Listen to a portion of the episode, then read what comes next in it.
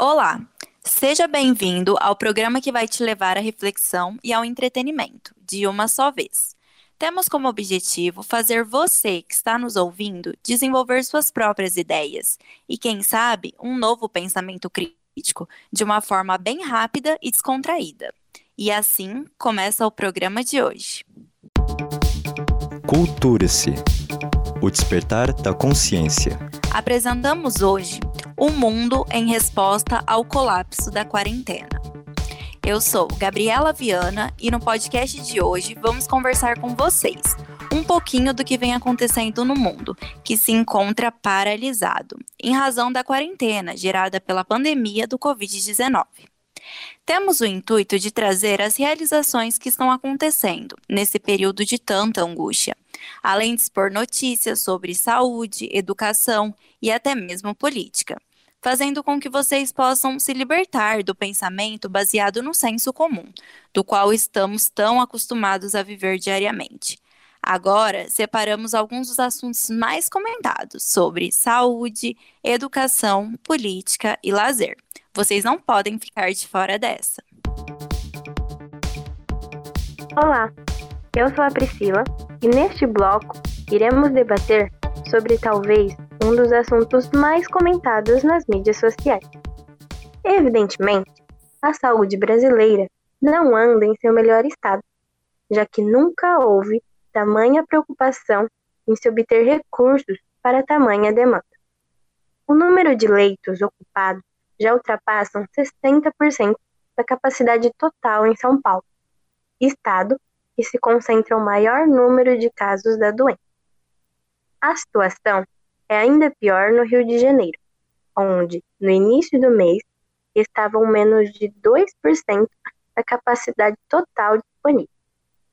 Com base em dados divulgados pelo Ministério da Saúde, o número de casos confirmados por coronavírus aumentou exponencialmente. Por exemplo, em uma semana, houve um aumento de mais de 56% no número de mortes no período de 5 a 12 de maio. Algo inédito aconteceu na mídia jornalística. No dia 6 de maio, o Jornal Nacional iniciou com a jornalista Renata Vasconcelos anunciando as mais de 8 mil mortes pelo Covid-19 no país. E em seguida, William Bonner chocou o Brasil com um apelo à seriedade do problema, com uma reflexão de que quando há um grande número de mortes como este em um curto espaço de tempo, a relevância disto é enorme e provoca grande comoção e colaboração. E acrescenta dizendo: Mas, quando as mortes vão se acumulando ao longo de dias e semanas, como acontece agora na pandemia, esse baque dilui e as pessoas vão perdendo a noção do que seja isso. O jornalista reflete sobre o fato de que todas essas pessoas possuíam família e amigos, eram amadas por alguém. E esse sofrimento pelo qual estão passando só fica entre eles, pois, mesmo sendo uma situação infeliz, não há empatia quanto a isto e nada se faz para mudar. A campanha de vacinação contra a influenza está ocorrendo em todo o Brasil. A campanha foi adiantada pela chegada do coronavírus no país, pois os sintomas são muito parecidos e em uma estação de frio como esta, o número de pessoas que procurariam os hospitais teria um problema ainda maior de controle na saúde pública. A Secretaria da Saúde adverte aos brasileiros, em especial aos idosos, estes, grupo de risco para a Covid-19, que procurem os postos de saúde e se vacinem para não dificultar o quadro de sobrecarga na demanda por testes da doença. É, realmente o momento que a gente está vivendo hoje é muito complicado. Tá todo mundo muito ansioso para que as coisas voltem ao normal. Mas o mais importante agora é a gente ter paciência, porque é melhor a gente se prevenir cuidando da nossa saúde e ficando em casa. Eu estava acompanhando algumas notícias e estava lendo sobre Las Vegas, nos Estados Unidos, onde foi uma cidade muito afetada pela pandemia, mas que agora os casos estão diminuindo bastante. E eles estão tendo um retorno das coisas, mas sempre levando tudo com muita calma. Primeiro, eles vão fazer a abertura das lojas maiores e dos restaurantes. E, e ao longo do tempo eles vão melhorando, né? Pra, mas sempre com uma capacidade bem reduzida das pessoas. E assim eles vão observando tudo que vai acontecendo, se vai ter o aumento dos casos ou se vai acabar se estabilizando, para depois ir voltando o restante ao normal. É, e só para fazer um comentário nessa pauta da PRI, existe um dado assustador que é disponibilizado todos os dias pela OMS, que é a evolução das mortes por Covid no Brasil. E analisando esses dados, a gente notou que no dia 17 de março houve a primeira morte pela doença aqui no Brasil. E hoje, dia 18 de maio, quase dois meses depois, são mais de 16 mil mortos, com 241 mil casos confirmados. A notícia boa é que foram mais de 90 mil pessoas que conseguiram se recuperar. Mesmo assim, é um dado que choca bastante é realmente muito triste, muito grave tudo o que está acontecendo no mundo. A gente tem que se atentar, se informar a respeito do que está acontecendo em outros países, por exemplo. E alertar que a melhor medida nesse momento é o isolamento. Isso salva vidas. A gente tem o exemplo da China, onde após declarar o fim do isolamento, novos casos apareceram, obrigando que algumas cidades declarassem a volta do isolamento por medo né, de uma segunda onda de casos. Ou seja, não adianta acabar o isolamento se a transmissão do vírus não está controlada. É realmente muito complicado, porque no Brasil as pessoas acabam não é, aderindo ao isolamento social. É, em um levantamento feito pela VAS, o Brasil é o país que mais acredita em fake news a respeito do coronavírus. Isso afeta diretamente, que as pessoas acabam acreditando em notícias falsas e não aderem ao isolamento social.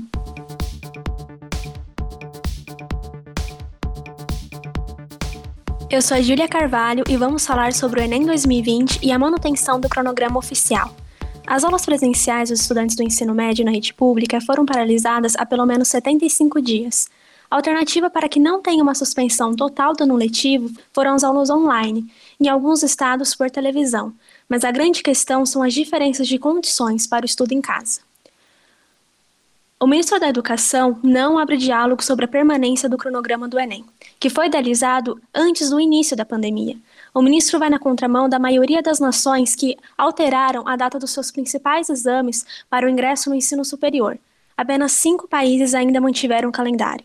É importante destacar que essa posição do ministro é algo político partidário, já que o governo federal continua persistindo na mesma narrativa de que a vida tem que continuar e o isolamento social é necessário.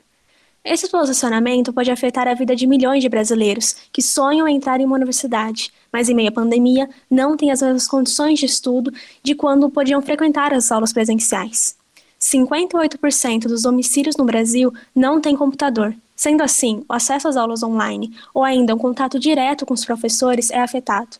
Em muitos estados brasileiros, ainda se tem a opção de aprender pela televisão em aulas gravadas. Porém, alguns alunos não têm espaço reservado para o estudo. Geralmente dividem uma casa pequena com vários membros de família, fazendo com que o ambiente seja ruim para estudar. Em uma pesquisa socioeconômica de 2018, mostrou que 20% dos estudantes do ensino médio em escolas públicas moram em uma casa com até um quarto para todos os moradores. Em uma propaganda feita para defender a manutenção da data do Enem, veiculada este mês, defende-se que o aluno estude e dê seu jeito, os atores aparecem com equipamentos de última geração, ambiente de, para estudo separado, algo que não retrata a maioria dos jovens brasileiros. E até hoje não teve, partindo do governo federal, alguma coordenação que assegure acesso ao ensino dos jovens em meio à suspensão de aulas. A diretora de educação do Banco Mundial, Cláudia Coxim, em entrevista ao Estadão, disse que a manutenção da data está condenando um grupo de alunos que não têm acesso à internet a serem preteridos de entrar em uma universidade que já é defasada, já que entre jovens de 24 a 34 anos, apenas 22% têm diploma de ensino superior. Apesar disso, o ministro da Educação, em uma reunião, afirmou que o Enem não foi feito para corrigir injustiças sociais. Mas quando se procura sobre o exame no próprio site do Ministério da Educação, o MEC, o que se fala é que o Enem é um mecanismo de democratização de acesso às políticas públicas de educação, ou seja, é um exame feito para que o acesso ao ensino superior seja feito de forma democrática e para todos. Vou começar agora com o Bruno, que é coordenador do Cursinho Popular de Resistência, de Ribeirão Preto, sobre como estão os aprendizados pelas aulas online.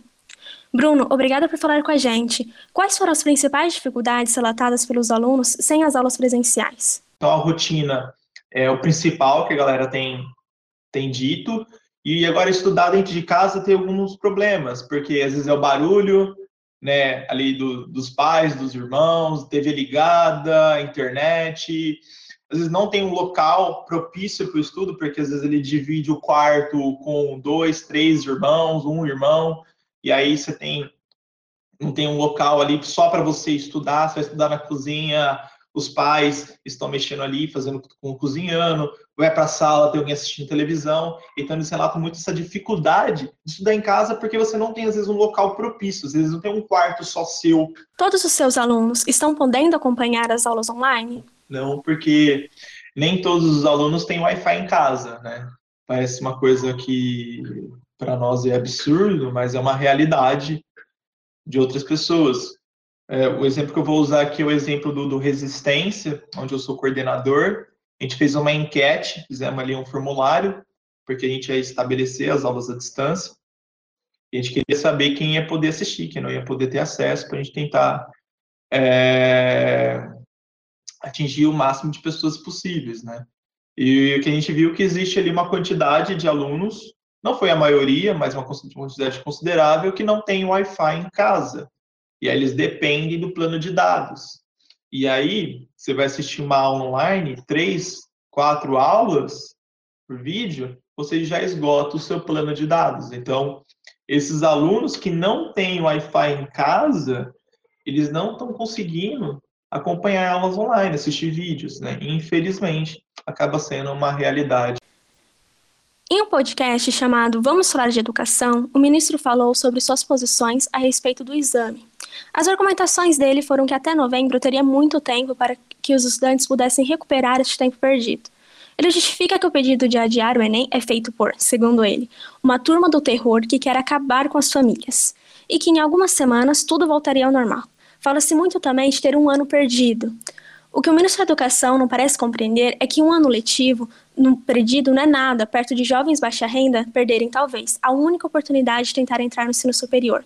Com todos esses fatores, iniciou uma disputa jurídica, no qual entidades como a União Nacional dos Estudantes procuram formas de adiamento, já que não está tendo diálogo com o executivo, mas até agora sem sucesso. O presidente da INEP, Carlos Mussi, afirmou que eles têm até o dia 30 de julho para tomar uma decisão definitiva. E ainda nesta semana, o presidente Jair Bolsonaro afirmou que o exame pode ser adiado, mas que deve ser aplicado ainda este ano. É, uma observação importante para se fazer no que a Julia diz é sobre o número de inscritos, né? Apesar de 2019 ter sido o ano com o menor número de inscritos desde 2010, com 5 milhões e 95 mil inscritos, 2020 recebeu um número ainda menor, com apenas 3 milhões e 55 mil inscritos. Apesar das inscrições ainda estarem abertas até o dia 22 de maio, é um número bastante importante e expressivo para a gente ficar de olho. Então, é complicado porque antes mesmo da pandemia, o Enem já não era lá uma forma avaliativa muito justa, né? Porque colocar para competir uma mesma prova estudantes de diferentes classes sociais, ou seja, você vai ter na prova uma pessoa que estudou a vida inteira em escola particular, com professores à disposição 24 horas, em um ambiente confortável, tecnológico, com acesso a conhecimento em múltiplas formas, né? Biblioteca, internet, cursinho, até mesmo intercâmbio. E aí, contra essa pessoa, concorrendo por um número ínfimo de vagas, você vai ter uma pessoa que estudou a vida toda em escola pública, que enfrentou greve, falta de professores, que não teve condição de pagar cursinho, aprender idiomas. Então, isso é uma pequena amostragem do que era o Enem antes da pandemia, né? De como o sistema já funcionava como um funil econômico. Então, agora em 2020, o mundo enfrenta essa pandemia e a única coisa que podemos pedir, de acordo com tudo que foi exposto, é que o Enem seja adiado. Mas como aqui é o Brasil, a gente sabe que tudo pode acontecer. Então eu separei aqui algumas medidas que o Ministério poderia fazer para que o Enem fosse mantido no ano de 2020. Claro que mesmo com, que com essas medidas, né, a situação ainda seria injusta. Mas aí entraríamos em um papo de desigualdade social que dá muito pano para manga. Então vou elencar algumas medidas e vocês façam a avaliação de vocês e no fim reflitam se compensa adiar o Enem ou manter o Enem 2020. Primeira medida, mapear e cadastrar pessoas para que o governo distribuísse gratuitamente livros didáticos sobre todas as disciplinas cobradas no Enem. 2. Disponibilizar em um canal em rede aberta de televisão um programa apresentado por professores, em uma espécie de EAD coletivo. 3. Disponibilizar acompanhamento de profissionais na área da psicologia para esses estudantes que tiveram a saúde mental mais afetada pelos últimos acontecimentos. E quarto e último, mapear e disponibilizar merenda naquelas escolas onde houver mais necessidades, porque ninguém consegue se dedicar aos estudos com a barriga vazia. É, realmente a educação está enfrentando uma grande crise agora, né?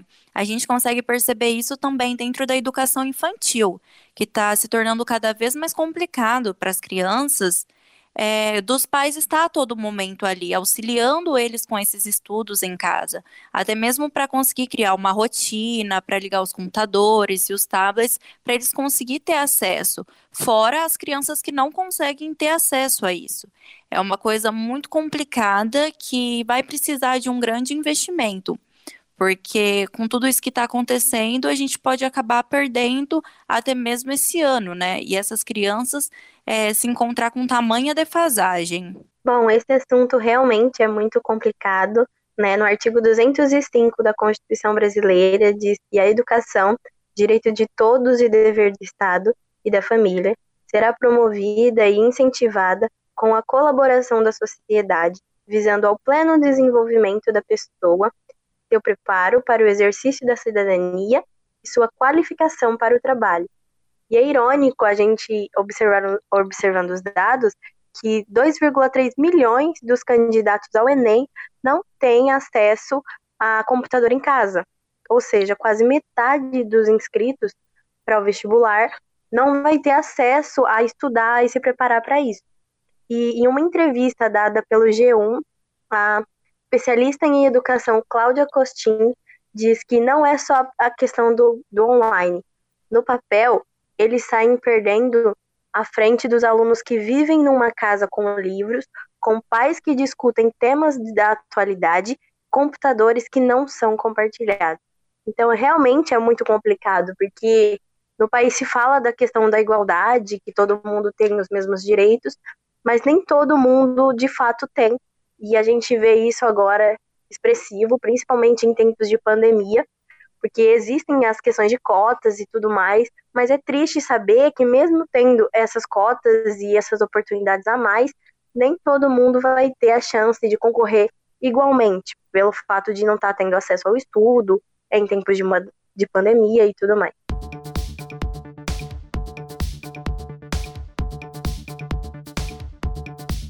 Eu sou a Bruna, eu vou falar sobre a política brasileira.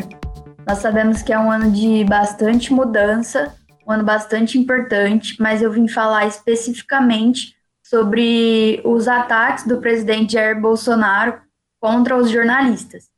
Então, em suas coletivas de imprensa, o presidente Jair Bolsonaro vem ofendendo cada vez mais os jornalistas do Brasil.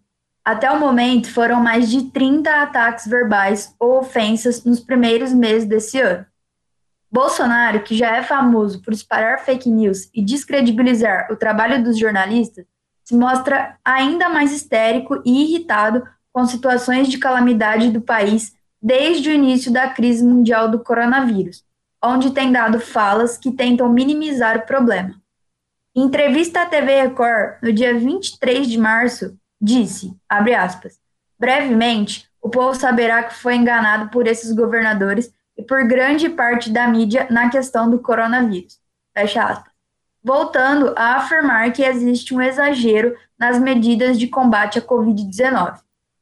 No dia 24 de abril, quando questionado por uma repórter na portaria do Palácio da Alvorada sobre as 5 mil mortes que o país tinha atingido devido ao coronavírus, ele respondeu, abre aspas, e daí? Lamento. Quer que eu faça o quê? Sou Messias, mas não faço milagre. Fecha aspas. E não é só Bolsonaro que agride os jornalistas. No dia 3 de maio, durante uma manifestação do Dia Mundial da Liberdade de Imprensa, resultou em pancadaria quando membros da mídia foram atacados por manifestantes pró-Bolsonaro. O fotógrafo Dida Sampaio do Estadão e o motorista de sua equipe, Marcos Pereira, foram os primeiros a sofrer violência, que depois se estendeu a repórter da Folha de São Paulo, Fábio Pupo. O jornalista do Poder 360, Nivaldo Carbone, também foi agredido. Todos foram retirados do local por uma escolta policial e passam bem. Mais tarde, os jornais publicaram notas de repúdio em suas redes sociais. Em outro episódio, na manhã do dia 5 de maio, Jair Bolsonaro berrou com a reportagem da Folha de São Paulo. Sem responder perguntas, quando questionado sobre a troca do superintendente do Rio de Janeiro para a Polícia Federal, o presidente mandou os jornalistas calarem a boca e motivou seus apoiadores, que também atacaram a imprensa. E mais tarde, alguns jornalistas levantaram uma hashtag no Twitter falando eu não me calo para se defender dessa fala do presidente. O episódio mais recente até o momento foi no dia 9 de maio, quando Bolsonaro voltou atrás com uma fala na qual havia proferido durante uma entrevista. O presidente disse que faria um churrasco para 30 convidados em meio à pandemia do coronavírus. O MBL entrou com uma ação na justiça alegando crime de saúde pública. Mais tarde, Bolsonaro cancelou o evento alegando que era fake news e postou em seu Twitter, Alguns jornalistas idiotas criticaram o churrasco fake, mas o MBL se superou, entrou com uma ação na justiça, fecha aspas, escreveu o presidente. Então, a conclusão que nós temos sobre esses ataques corriqueiros é que eles sempre garantem a estratégia clara do Bolsonaro e cada vez mais segmentada, que é incentivar uma desconfiança e uma descredibilização no trabalho dos jornalistas, além de criar um inimigo em comum para a sociedade. E é um momento que população está passando por muita fragilidade política, econômica. Então, ver essas manifestações e ver a forma que o governo tem se portado diante dessa pandemia é desesperador. E como se não bastasse né, o momento, as perdas, as dificuldades, ainda temos que enfrentar mais essa. Como estudante de jornalismo, como cidadã, essas ações me soam extremamente repugnantes, ainda mais vindas do chefe de Estado, alguém que deveria respeitar e prestar conta de seus atos para a sociedade. Mandar um jornalista em exercício da profissão calar a boca tem tanto simbolismo nesse ato. É como se se desencadeasse uma cadeia de acontecimentos e a população não pode aceitar isso, não pode naturalizar coisas como essas. É caótico, é retrocesso. É realmente um absurdo. E o pior de tudo é que o Bolsonaro ele tende a espelhar as atitudes do presidente norte-americano Donald Trump. É, semana passada, é, o presidente dos Estados Unidos passou por uma situação muito parecida com a do Jair Bolsonaro em relação aos jornalistas. Em todas as coletivas de imprensa, é, o presidente norte-americano tende a tratar de forma rude os jornalistas. E nessa última, ele ele fez até uma ofensa racista a uma jornalista de descendência asiática, quando ela perguntou sobre os testes que estavam sendo feitos nos Estados Unidos do coronavírus. E, e ele disse que ela deveria perguntar aquilo para a China. Isso encadeou é, outras jornalistas falando sobre isso, se exaltaram, e aí ele simplesmente saiu da coletiva de imprensa, como é uma atitude que o Jair Bolsonaro tende a fazer, simplesmente sair da coletiva de imprensa e não querer dar, prestar conta sobre suas atitudes. Bom, ao meu ver, o presidente da República está se portando de forma muito rude em suas pronunci pronunciações ao público, porque como presidente do país, acredito que ele deve ter uma imagem de um representante e de que, se a gente for parar para pensar na imagem que ele está levando do nosso país para os outros países lá fora, porque quando ele se porta como defesa da, de voltar tudo ao normal, de abrir o comércio novamente, de tratar isso como um resfriamento, tipo um resfriadinho e tudo mais, não levar a sério, sabe? Ele não aconselha a população a ficar em casa nos seus pronunciamentos, ele não toma um partido mais consciente e até achei muito chocante o pronunciamento que ele fez, onde ele disse no dia 7 de maio: Eu convidei o garoto da CGU, que ele estava se referindo no caso a Wagner Rosário, tô comendo um, tô cometendo um crime, vou fazer um churrasco no sábado aqui em casa e convidei aí o Wagner, o ministro da CEGU. E logo depois ele acrescenta dizendo que deve ser uns 30, dizendo referente aos convidados, e inclusive vai ter vaquinha, 70 reais não vai ter bebida alcoólica, senão a primeira dama aí bota tudo para correr, ok? Então acho que é, é bem difícil tudo isso, a situação que o país está passando e a maneira como ele se pronuncia na mídia torna tudo mais difícil, porque ele não parece estar apoiando o país numa situação de crise como essa. E, enfim, acho que o pronunciamento que ele tem na mídia é bem ruim. É, realmente tudo isso que está acontecendo se torna muito complicado, porque agora com as pessoas tendo que ficar em casa por conta da pandemia, o jornalismo estava ganhando muita visibilidade, porque é através dele que as pessoas estavam tendo acesso às notícias, é, de tudo que estava acontecendo, vamos dizer, no mundo, né? E isso, querendo ou não, estava trazendo um grande valor e uma grande confiança para esses profissionais, né? Que muitas vezes são julgados e não valorizados, mesmo tendo uma profissão que precisa de tanta dedicação. E então, os próprios governantes deveriam começar a valorizar isso, né?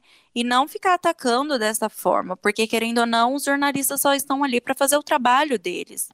Então, acima de tudo, eu acho que deve ter um reconhecimento, né, que eles estão ali para trabalhar, estão ali para levar informação à população. É uma população que no momento vive em um tamanho caos, né, de isolamento social, para que não haja é, mais casos de coronavírus.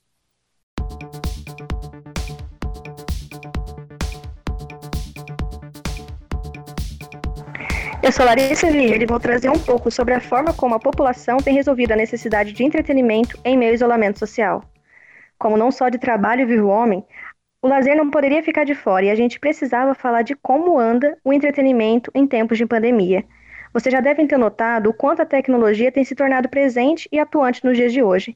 Então, é justamente por meio dela que ferramentas em serviço do entretenimento têm ganhado forças nesse momento tão difícil que o mundo está enfrentando. A tecnologia reformulou muitos padrões sociais. No trabalho, na socialização, no estudo, todas essas áreas impactadas pelo isolamento sofreram modificações. E é diante desse contexto que as lives se fizeram presente e têm ajudado a população a se alegrar, se distrair. Não dá mais para ir naquela baladinha, churrasco ou show com os amigos. Então o jeito é se contentar com os shows particulares e vistos aí do conforto do nosso lar.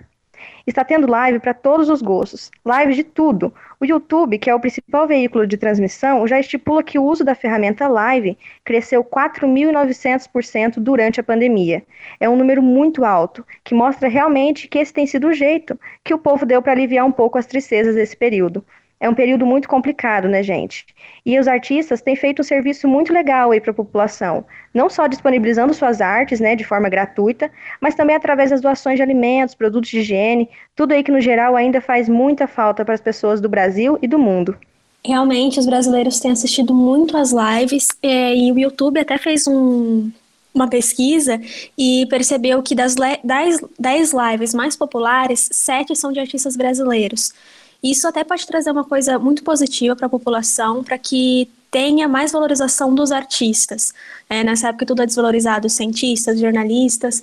É, eu acho que talvez nessa época de isolamento social, que o entretenimento está fazendo é, uma, algo muito bom até para a saúde mental das pessoas, seria interessante se a população começasse a valorizar os artistas e continuasse prestigiando os artistas brasileiros. É, além das lives, no momento que a gente está vivendo, uma coisa que está servindo de tamanho entretenimento e aprendizado são os filmes e as séries, né?